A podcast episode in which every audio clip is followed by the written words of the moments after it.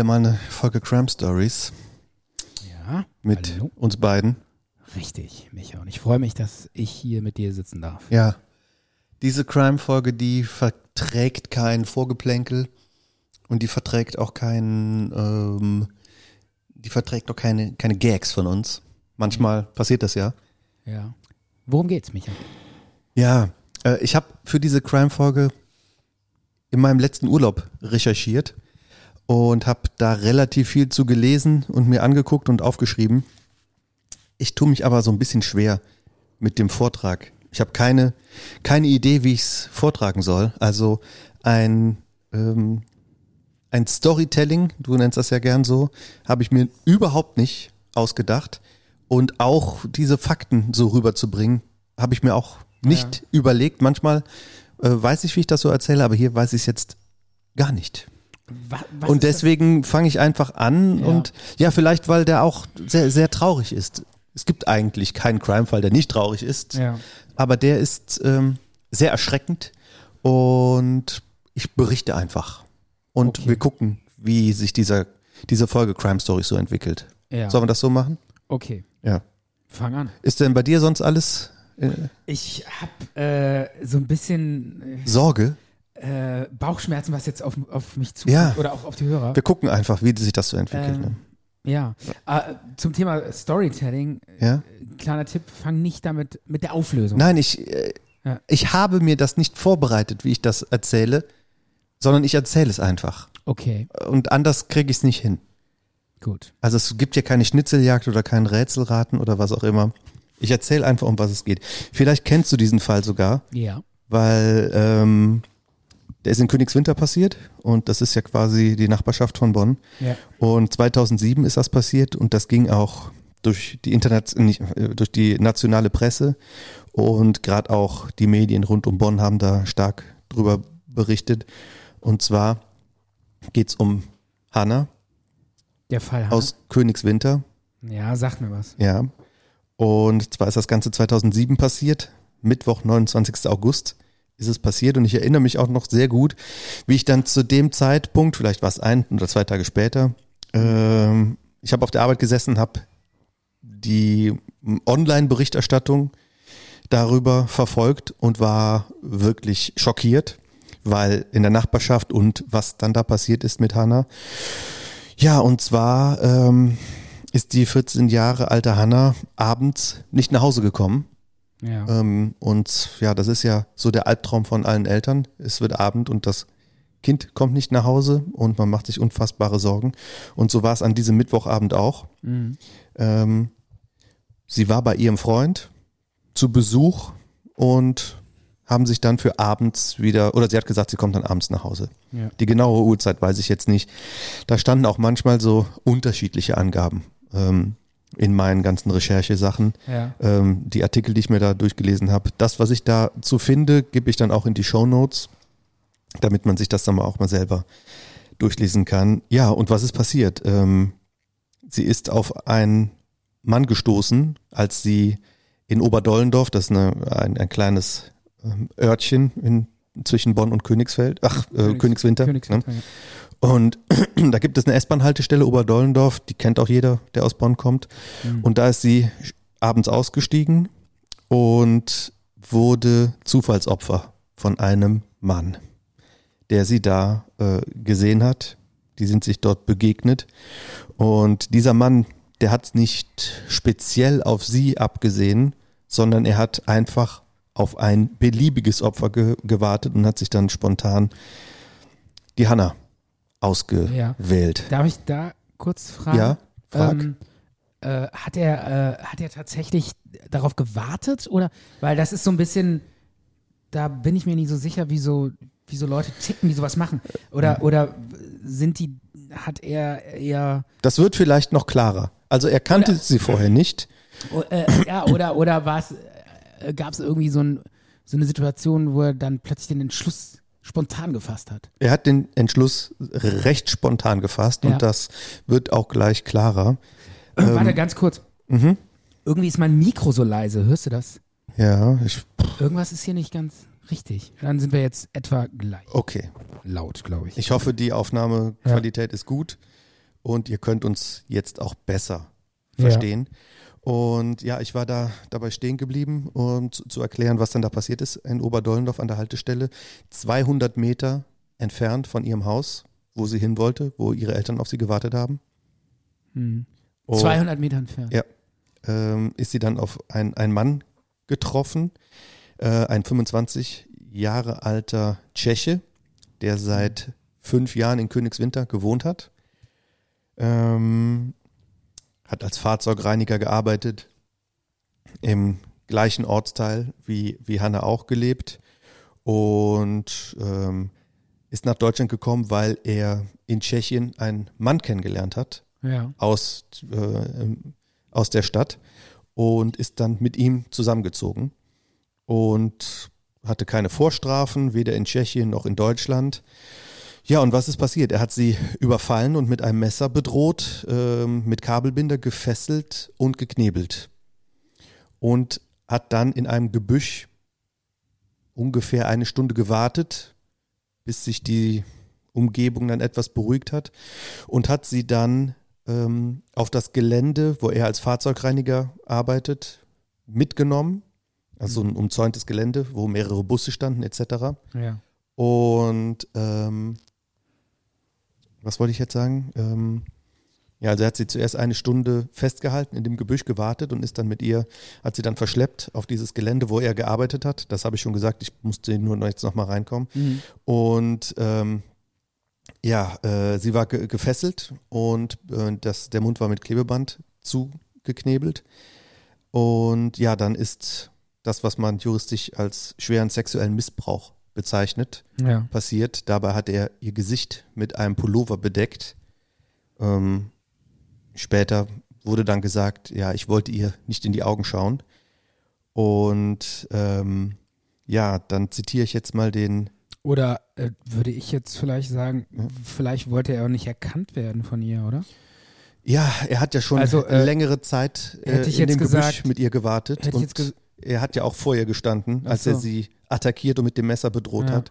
Da, er war ja nicht maskiert Okay, das kann es also nicht gewesen und er hat ihr Gesicht bedeckt. Das hat er auch später Mhm. gesagt. Er wollte ihr nicht in die Augen schauen Ja. und ähm,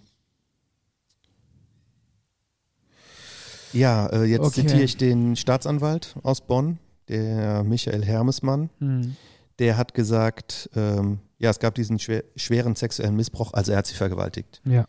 Und ähm, in, in dem Bus, der auf dem Gelände stand, da hatte er dann Zugang zu, da ist das passiert, hat sie dann später aus dem Bus ähm, wieder raus transportiert und der Staatsanwalt Michael Hermesmann hat dann gesagt, ähm, Zitat, vor dem Bus hat er ihr eine Vielzahl von Schnitt- und Stichwunden hinzugefügt. Und Nach, nach der Vergewaltigung. Genau, Und durch diesen Blutverlust ist sie dann auch letztendlich gestorben. Und ja, Warum, warum? ja, aber das kommt alles. Das kommt Okay. alles noch, ja. Und fünf Tage Mhm. später wurde sie auf diesem Gelände dann von einer Polizeihundertschaft gefunden. Und ja, sie wurde da mit Laub bedeckt, in, äh, in einem anderen Gebüsch dann gefunden. Mhm. Das war dann diese Riesensuchaktion. Ne, ja, es war eine große Suchaktion. Ich glaube, die haben ja. auch noch woanders gesucht. Ja, die haben, ähm, es gab ein, ein, ein großes Aufgebot. Ja. Die öffentliche Anteilnahme äh, war, war Genau. ganz hoch. Es Riesig. ist viel passiert, ja. Und später wurde, also nach, dem fünf, nach den fünf Tagen wurde sie dann auf diesem Gelände gefunden. Äh, ich glaube, als die damals verschwunden ist, das war ein Rie das ging, die ganze Stadt war quasi in Aufruhr. in ja, Aufruhr war, und ja. äh, alle haben versucht, irgendwas zu Ja, tun genau, und haben sich genau. jedenfalls damit beschäftigt. Ja. ne? Das hat die ganze Stadt schockiert.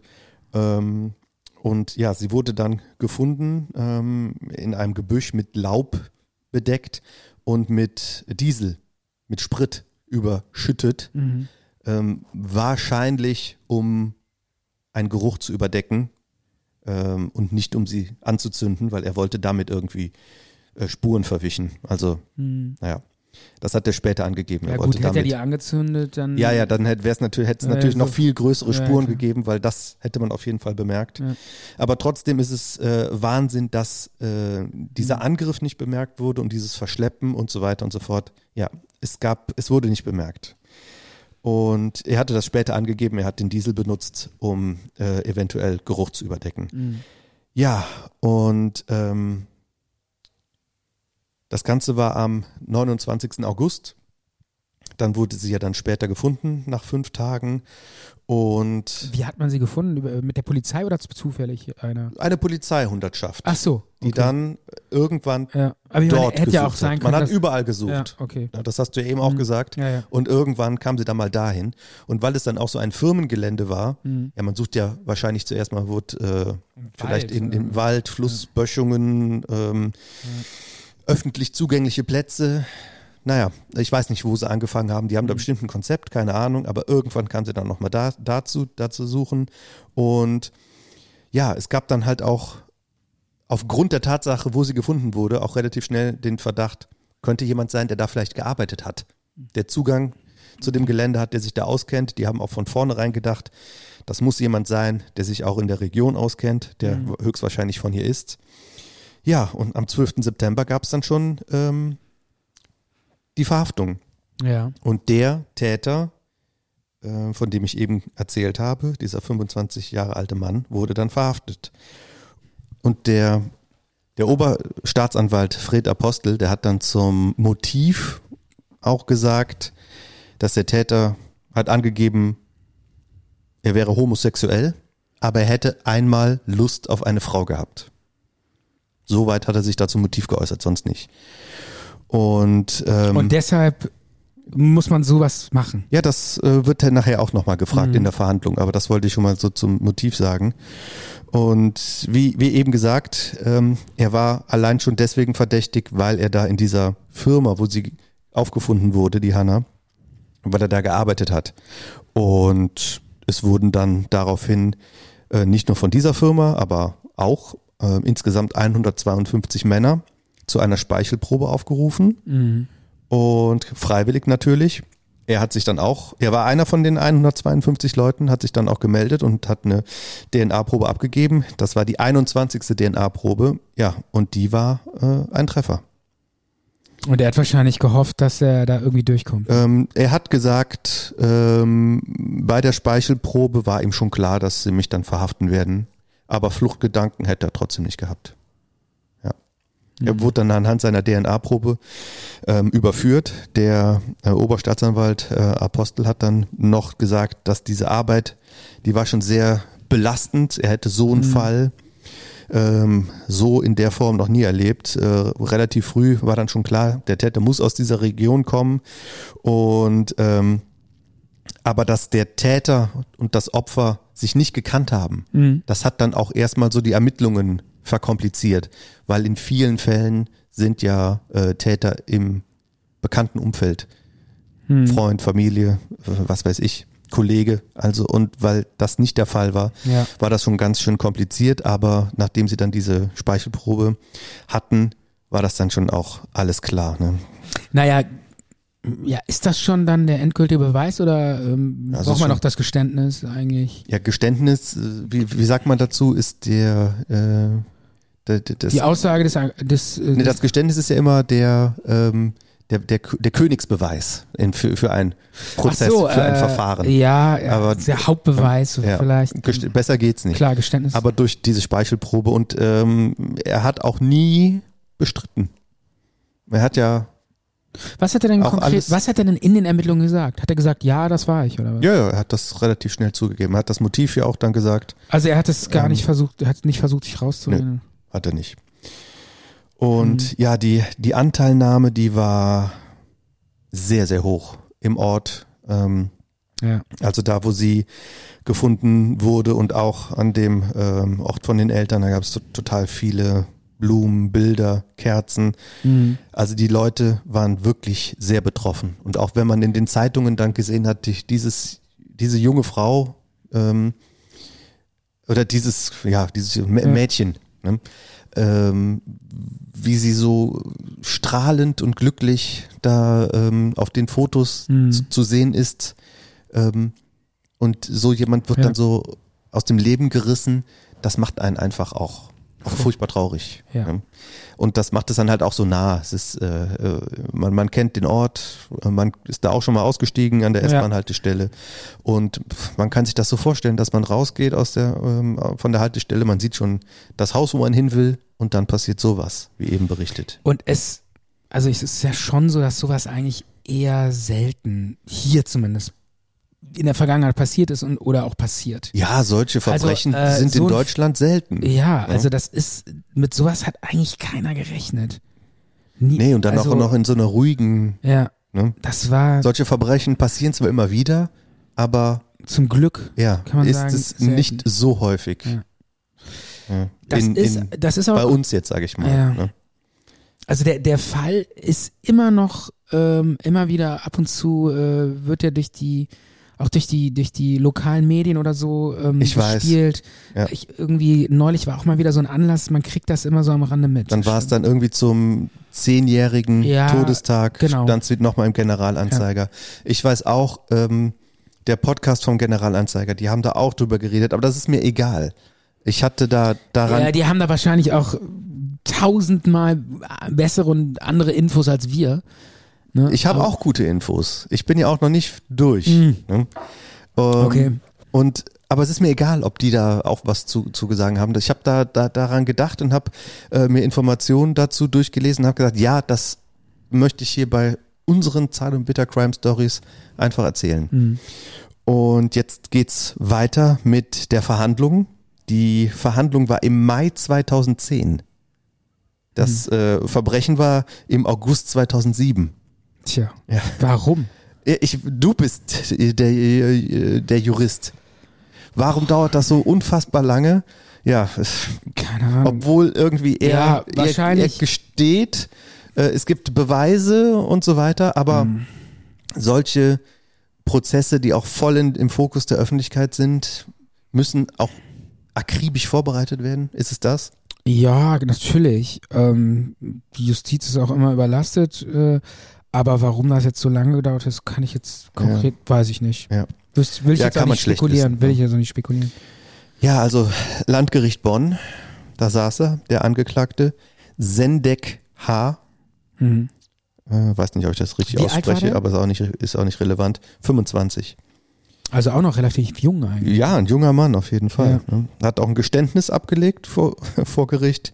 Die Gerichtsreporter haben ihn als ja, sachlich, fast schon teilnahmslos beschrieben.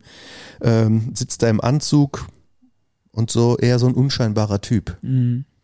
Und ja, nochmal zurück zum Motiv, was dann da vor Gericht auch, Ja. ähm, das ist ja ein großes Thema vor Gericht, das Motiv. Das will ja auch Natürlich. die Justiz Ja. um einen Fall auch, Spielt auch mit ins Strafmaß rein. Ja. ja, wie, wie sagt man dazu, auch zu- aufzuarbeiten, spielt das Motiv immer eine große Rolle. Mhm. Und er hat dann wieder gesagt, er, er hätte einmal mit einer Frau schlafen wollen, hat er noch nie. Und äh, Aber das kann man doch auch. Äh, ja, ja, ja. wurde ihm dann natürlich. nicht vorgehalten? Dann ja, das wurde ihm auch vorgehalten. ne? Und er Und wollte, was das, er er wollte das einmal probieren und es war eine spontane Idee. Und der Richter hat dann natürlich gesagt, warum ihm dann nur eine Vergewaltigung eingefallen ist.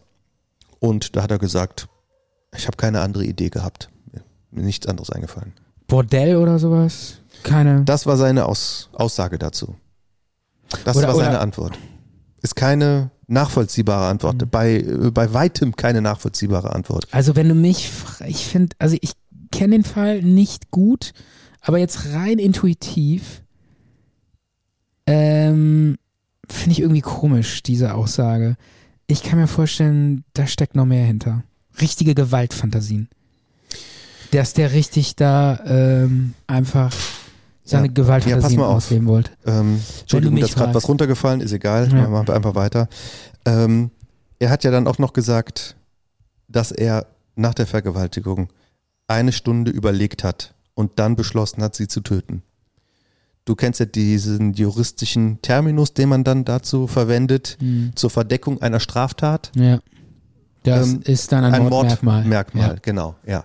Ja. Ähm, also wenn man das dann hört. Genau, weil er halt sonst befürchtet, wenn sie dann nach Hause geht, wird er natürlich ein paar Tage später erkannt und fliegt auf. Ja, sie hätte ja wahrscheinlich direkt die Polizei gerufen Natürlich. und die hätten mit einem en- enormen Aufwand direkt Ja, eine. Fahndung eingeleitet. Und das wollte er verhindern. Jedenfalls zu einer Verdeckung Ja, ja, dieser klar. Straftat Dann hat er sich dann nach einer Stunde zu überlegen, sie umgebracht. Aber was, also wenn man irgendwie, es ist unglaublich, dieses, wie furchtbar auch Ja. für dieses Mädchen, dass da vielleicht noch die Chance bestand zu überleben und dann entscheidet er sich, Ja, also es war ein, ein Martyrium, den- was sie da äh, durchlebt Ja. hat.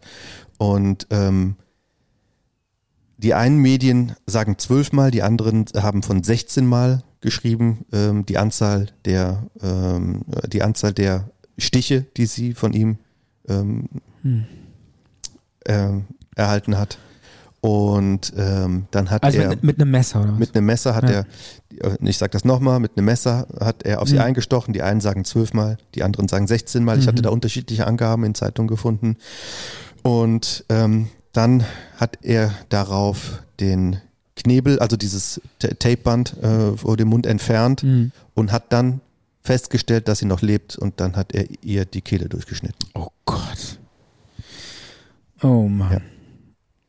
Okay. Und ich habe hier das nochmal aufgeschrieben von einem anderen Ja. ähm, äh, aus einer anderen äh, Gerichtsreporterin, da steht es dann auch nochmal, der Richter hat dann nochmal gefragt, warum die Vergewaltigung, Mhm. warum dieser Entschluss? Antwort, ich wollte das so. Tja. Ja, ein Gutachter Ja. hat die volle Schuldfähigkeit attestiert Mhm. ähm, und es gab dann auch lebenslang mit anschließender Sicherheitsverwahrung. Das war das Urteil. Der Anwalt, also Mit sein, anschließender Sicherheitsverwahrung Verwahrung heißt, er sitzt immer noch im Gefängnis.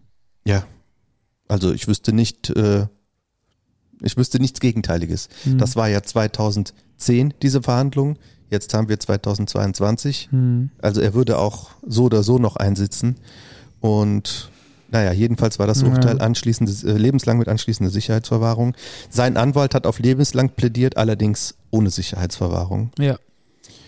Und ähm, ja, Das kann aber sein, dass der irgendwann doch nochmal freikommt. Ne? ja, das, Ähm, dieses anschließende Sicherheitsverwahrung heißt ja nicht, ich glaube dass nicht, man bis zum Tod einsitzt. ich glaube nicht, dass der in unmittelbarer Zukunft freikommt. Das glaube ich nicht. es muss ja auch immer wieder überprüft werden. Ja, aber ich Gefahr für die Gesellschaft. ich glaube, ich Oder glaube, Stefan? ah, so genau weiß ich das nicht. Du meinst, ähm, ja, ja, im Prinzip muss man das, ja, man muss das überprüfen, ob er Ja. ähm, noch ähm, mit Sicherheitsverwahrung, ob das noch gewährleistet ist. Aber ich meine, ähm, es ist schwer, das umzudrehen. Also man kommt da schwer wieder raus aus so einer Verurteilung. Also er wurde quasi mit dem stärksten Urteil, was es in Deutschland gibt, Ja. belegt. Das kann man mal so sagen. Hm. Also die Schwere der Schuld von diesem ja wirklich furchtbaren Verbrechen wurde festgestellt und entsprechend wurde dieses Urteil dann gefällt. Und ähm, ja, äh, Hannas Vater war auch öfters mal im Fernsehen zu sehen. Ja. Ich habe den mal bei Stern TV gesehen und auch in anderen ähm, Berichten und auch in Zeitungs ähm, War das eine in, Interviews. War das eine, waren das, ein, waren das deren einzige, war das deren Nein, nein. einzige Tochter? Die hatten insgesamt drei Töchter gehabt. Okay. Sie war, ich glaube, sie war die älteste. Komme ich gleich dazu. Ich habe es Ja. mir, mir aufgeschrieben. Und ähm, ja, was sein oder was was was äh, was der Vater so dann noch gemacht hat. Er hat beispielsweise auch eine Stif Stiftung gegründet in ihrem Namen. Ähm, da erzähle ich gleich zu. Wir machen erstmal eine kurze Pause und ähm, wir spielen dann ein Lied, beziehungsweise wir setzen dieses Lied auf die Playlist. Und zwar ist das ein Lied von dem, aus dem Film Little Miss Sunshine. Ähm, und aus diesem Film hören wir ein Stück von ähm, der Band oder dem Filmkomponisten, ich weiß es nicht genau, Devotchka. Und Little Miss Sunshine habe ich ausgesucht, weil in einem späteren Interview hat, haben die Eltern erzählt, dass sie so beliebt war und so ähm, immer gut gelaunt war, dass ihr Englischlehrerin, dass ihre Englisch, ne, tut mir leid, ich habe ein paar Wortfindungsschwierigkeiten. ähm, ihr Englischlehrer hat sie als Little Miss Sunshine bezeichnet. Wegen des Films, ähm, den man vielleicht auch kennt. Und deswegen habe ich einfach gedacht, würde dieses Lied vielleicht hier ganz gut passen. Deshalb kommt es auf die Playlist. Okay. Bis gleich.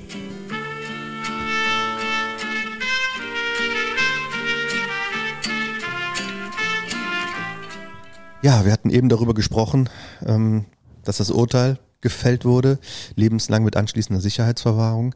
Aber jetzt möchte ich ein bisschen von der Familie von Hannah erzählen, vor allem von ihrem Vater, weil er hat ähm, auch den Weg in die Öffentlichkeit gesucht und hat, ähm, ich habe das in einem Stern TV Interview gesehen, da hat er gesagt, ähm, dass er gerne eine Stiftung gegründet hätte, oder dass er eine Stiftung gründen wollte. Ja. Relativ früh kam ihm das schon in den Sinn und er wusste aber nicht, wie er das macht. Und dann fiel ihm einfach nichts anderes ein, als sich bei Alice, ähm, wie heißt sie? Alice, Alice. Schwarzer zu, zu melden Ja. und sie um Rat zu fragen. Wie gründet man eine Stiftung? Was muss ich da machen? Können Sie mir helfen? Und ich weiß, Alice Schwarzer hat im Moment nicht so ihre beste Zeit in ihrem Leben, aber damals ist es schon einige Jahre her, hat sie ihm auf jeden Fall dabei geholfen. Und ähm, Stiftung wurde gegründet. Ähm, das ist die, die Hanna Stiftung gegen sexuelle Gewalt. Den Link dazu, da kann man spenden für diese Stiftung, den packen wir auch bei uns in die Show Notes. Ja. Und das ist auf jeden Fall ähm, gut investiertes Geld, wenn man da etwas spendet. Und ähm, einen ausführlichen Artikel von ihm mit seiner Frau haben die der Emma auch gegeben, dieser Zeitschrift.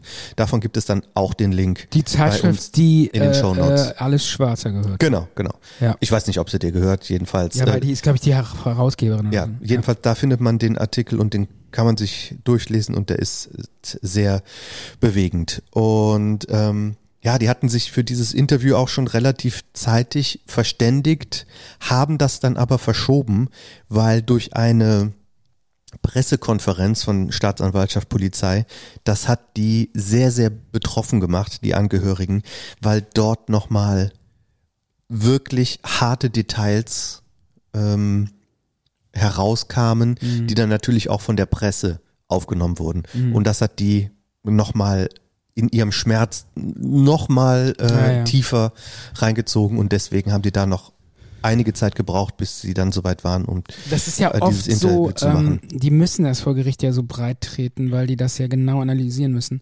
Und das ist ja oft so, dass durch diese Gerichtsverhandlungen das nochmal, dieses ganze Trauma nochmal aufgelebt wird.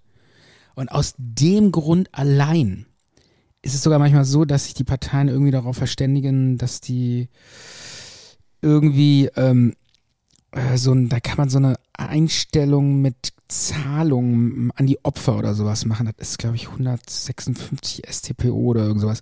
Ja. Aber ähm, äh, damit die eben nicht dieses traumatische Wiedererleben Also eine Gerichtsverhandlung ist für die Opfer und für die Angehörigen immer nochmal Ja, auch vielleicht trotzdem auch eine Chance aufzuarbeiten und abzuschließen, auch wenn ein gutes Urteil oder ein gerechtes Urteil oder was Mhm. war, was ich gefällt wird. Aber es kann natürlich auch dann nochmal, vor allen Dingen, wenn Opfer dann auch aussagen müssen, weil der Täter schweigt oder so. Das ist Ja. wirklich ganz schlimm. Jedenfalls in dem Interview haben ähm, die Eltern erzählt, wie sie Hannah und ihre beiden anderen Töchter erzogen haben, ähm, dass sie freie, stolze Persönlichkeiten werden. Ähm, in Emanzipation äh, hat da auch eine Rolle gespielt. Also eine richtig moderne, liberale ähm, Erziehung mit ähm, Selbstbehauptung und etc. Und sie waren auch so. Ja. Ähm, die Eltern haben sie ganz liebevoll beschrieben als ähm, als offen, nett, sympathisch, jeder hat sie gemocht. Und wenn man sich die Bilder von ihr anguckt ähm, in irgendwelchen Artikeln, dann versteht man auch direkt, ja. ähm, kann man das direkt nachvollziehen, wie die Eltern das, das schildern. Und ähm, Mhm. ähm, der Vater und auch die Mutter von Hannah arbeiten beide ähm, in sozialen Einrichtungen, also in Behindertenarbeit, ähm, haben sie erzählt. Familienleben, das war immer total wichtig für die und ähm, und das wollten die in diesem Artikel auch herausstellen, das Positive, was Hannah ausgemacht hat. Ähm, einmal für, für sich selbst und auch für die, die, ähm, die Töchter.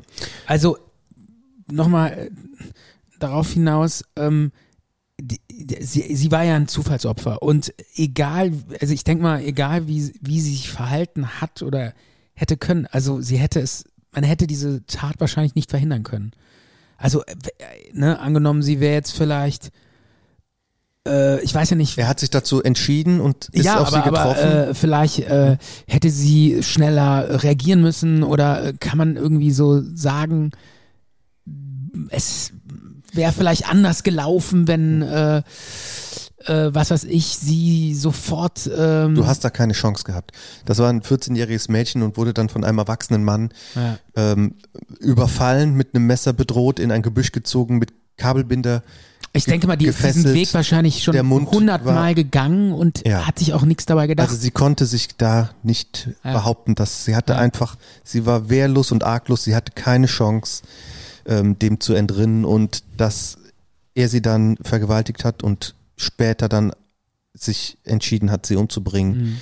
Ähm, es war einfach äh, grausam und sie hatte keine Überlebenschance. Ähm, ja, und äh, die Mutter von Hannah hat in dem Interview dann auch nochmal so bekräftigt, ähm, oder sie hat es äh, einfach erzählt, dass sie sich gefühlt hat, als wäre sie in einer ganz starken Narkose. Sie konnte eigentlich gar nichts machen. Ähm, und sie hatte die ganze Zeit das Gefühl gehabt, als wäre die ihre Tochter auf Klassenfahrt und würde jeden Moment reinkommen. Also ich guck zur Tür und jetzt kommt sie, kommt sie rein. Ähm, ja. das war also äh, ganz schwer für die zu ertragen und ähm, ja, und nachdem dann noch, das war dann der 5. November, habe ich mir aufgeschrieben, dann gab es dann die Pressekonferenz mit den erschreckenden Details und das hat die wirklich ganz schlimm getroffen. Ja, und die Motivation, ja, der Vater, der hat äh, die Motivation auch mit dieser Stiftung gehabt, der wollte irgendwas tun, irgendwas Gutes tun. Und die Mutter hat gesagt, die Motivation für sie weiterzumachen waren halt ihre beiden anderen Kinder. Mhm. Und ja, und diese, Ja, diese, Dank. diese, ne? diese schreckliche Angst, die die auch Ja. die ganze Zeit hatten. Also ähm, die Kinder, die konnten weder im Dunkeln sein, noch konnten die alleine sein. Es war auch vollkommen ausgeschlossen, Straßenbahn zu fahren oder allein zu dieser Haltestelle zu gehen. Das ist alles nicht möglich äh, Mhm. für die ganze Familie. Und äh, obwohl die auch einen Opferschutzbeauftragten von der Polizei haben. Und die haben auch gesagt, der hat die gut betreut. Oder ich weiß nicht, vielleicht war es auch eine Frau. Ähm, da wurde auch die Straße von denen wurde äh, abgesperrt, ähm, weil da zu viele Boulevardmedien waren. Und dieser Opferschutzbeauftragte, das ist auch jemand, der von der Polizei gestellt wird. Der übernimmt dann die Kommunikation, Notfallseelsorger ist dann auch mit dabei. Und ähm, und dieser Notfallseelsorger, der war dann auch derjenige, der dann vor Ort war, als es dann nach den fünf Tagen hieß, wir haben sie gefunden. Ja, und ja, die, Aber auch mit der ganzen Hilfe. Es ist wahrscheinlich immer noch ganz, ganz, ganz ja, ja, natürlich, schwierig. natürlich. Aber sie haben das äh, auch herausgestellt, dass Ja. äh, sie das auch wahrgenommen haben, dass sie da einen Opferschutzbeauftragten haben Mhm. und dass auch was für sie getan wird.